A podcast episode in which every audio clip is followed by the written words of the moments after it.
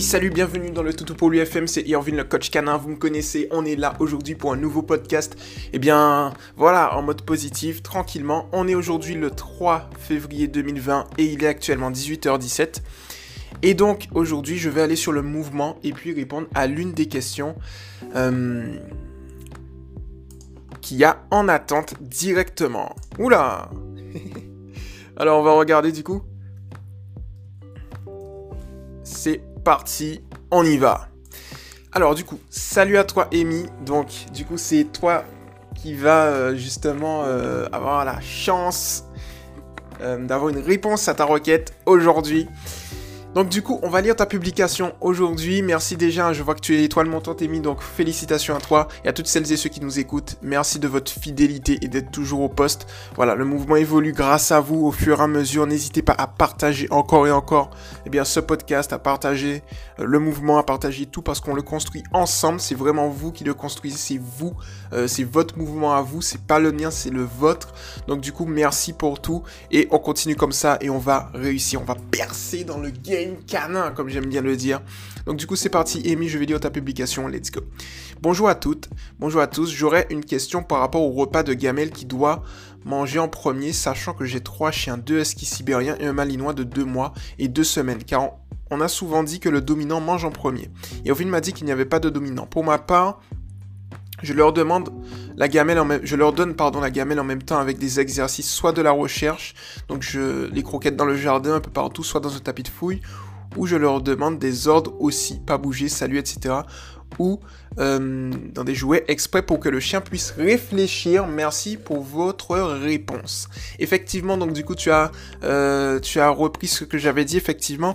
Euh, donc pour le coup, par rapport au repas de gamelle, donc je reprends ce que tu as dit qui doit manger en premier sachant que tu as trois chiens, au final, ça va véritablement dépendre de la manière dont tu les as éduqués. Tu sais, c'est-à-dire que si par exemple tu les donnes, tu leur donnes à manger en même temps, eh bien il n'y aura pas de souci. C'est-à-dire que si chacun euh, sait où est justement euh, sa gamelle, il n'y aura pas de problème. Tu vois. Si par contre tu as par exemple un chien qui va fouiner dans la gamelle de notre chien euh, et vice versa, là ça va être plus compliqué.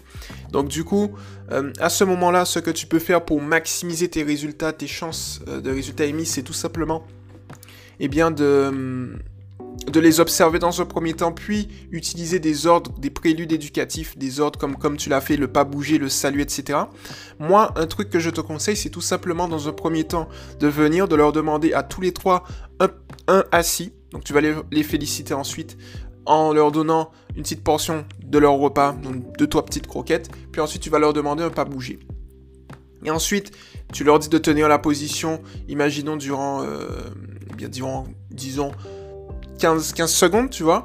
Et au bout des 15 secondes, 10-15 secondes, pas plus. Et au bout des 10-15 secondes, tu vas tout simplement donner justement la possibilité à tes loulous de manger. Alors tu as la possibilité de faire comme tu as fait, c'est de très bons réflexes, c'est-à-dire de les donner soit dans des jouets euh, exprès pour qu'ils puissent réfléchir, moi je conseille véritablement à toutes celles et ceux qui nous écoutent de donner les repas de vos animaux dans des euh, soit des tapis de fouilles comme Amy le fait, ou bien soit éparpillés un peu dans la maison, ou dans des jouets qui vont permettre justement une dépense mentale.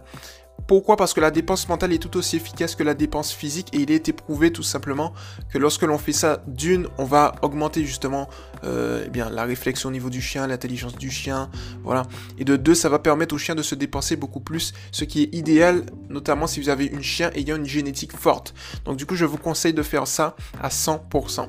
Et donc du coup, Amy, lorsque tu vas faire ça comme ça, tu vas permettre d'avoir, euh, eh bien, ce que je disais, c'est-à-dire que tu vas adapter le comportement naturel et nécessaire du chien, le fait de manger, qui est un comportement naturel et nécessaire à la vie domestique, c'est-à-dire de manger de manière courtoise dans une société, entre guillemets, humaine, euh, domestique. Donc du coup, quand tu fais ça comme ça, c'est bien. Il y a une autre variante que tu peux tester, c'est tout simplement, bon, tu auras tes trois chiens, et tu vas tout simplement demander au premier chien un petit euh, pas bouger. Un assis, puis un pas bouger, puis tu lui donnes la gamelle. Ensuite, tu vas demander au deuxième chien la même chose, puis dès que c'est fait, tu lui donnes la gamelle et la même chose au troisième chien. Et avec la pratique, ils vont comprendre justement les bonnes bases canines, déjà au minimum le prélude éducatif assis. Et ça, c'est plutôt cool. Euh, alors, ça, tu peux le faire au début ça peut être un peu empirique, tu vois, ça va être un peu compliqué, peut-être que ils vont pas trop écouter, donc du coup, mais toi, t'es ce qui t'écoute bien, donc c'est plutôt cool. Donc au début, ce que tu peux faire, c'est tout simplement entraîner avant de faire ça au niveau des gamelles, parce que la gamelle quand même est un stimulus assez, euh, je dirais, euh, comment dire, assez fort chez le chien, parce que ça va entraîner en fait la salivation, ça va entraîner énormément de choses, puisque c'est de la nourriture. Donc du coup, euh, ce que tu peux faire au début, c'est vraiment l'entraîner, entraîner tes trois chiens au assis, donc là il n'y a pas de souci, et au pas bouger. Et ensuite tu fais l'enchaînement assis, pas bouger. Tu vois, donc tu entraînes ça de temps en temps, par exemple pendant 15 minutes par jour, durant 2-3 semaines, pour bien bâtir ça, et ensuite tu peux passer à ce moment-là directement... Euh, aux techniques avec les workouts, tu vas leur demander tout simplement un assis pas bouger au cas par cas. Comme ça, ça va les canaliser, ça va leur permettre justement eh bien, d'apprendre, comme je te l'ai dit, les bonnes bases. Et ensuite, soit tu leur donnes la gamelle directement dans ce que tu fais des jouets, soit tu les éparpilles, donc tu demandes un assis pas bouger, puis tu vas éparpiller. Alors, ça peut être ludique également, hein, c'est-à-dire qu'on peut, on peut aller loin dedans. C'est-à-dire que tu peux venir, par exemple, tu vas mettre, tu peux partager ça, ça va renforcer également le lien que tu vas avoir avec tes huskies et ta, et ton ta malinoise. Ce que tu peux faire, c'est tout simplement, tu demandes à un premier husky assis. Alors, tu demandes à tous les huskies de s'asseoir et de ne pas bouger.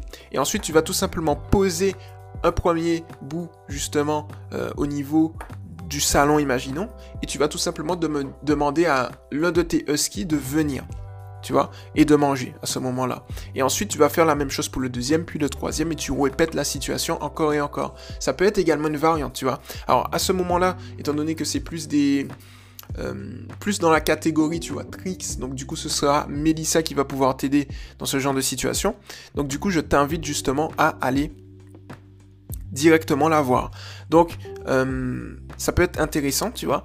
Donc, moi, je t'invite justement à faire ça. Au début, essaye de faire simple et ensuite tu complexifies un petit peu la chose, Amy. Donc, j'espère pour le coup que, eh j'ai répondu de la manière la plus précise et personnalisée à ta question, Amy. S'il faut, s'il y a d'autres membres qui, qui, veulent justement euh, te répondre, ils vont te répondre directement par message euh, texte en classique sur euh, le mouvement sur la plateforme et ce sera tout aussi cool. Voilà pour le coup j'espère que j'ai répondu de la manière, enfin je me répète, de la manière la plus précise et personnalisée à ta question.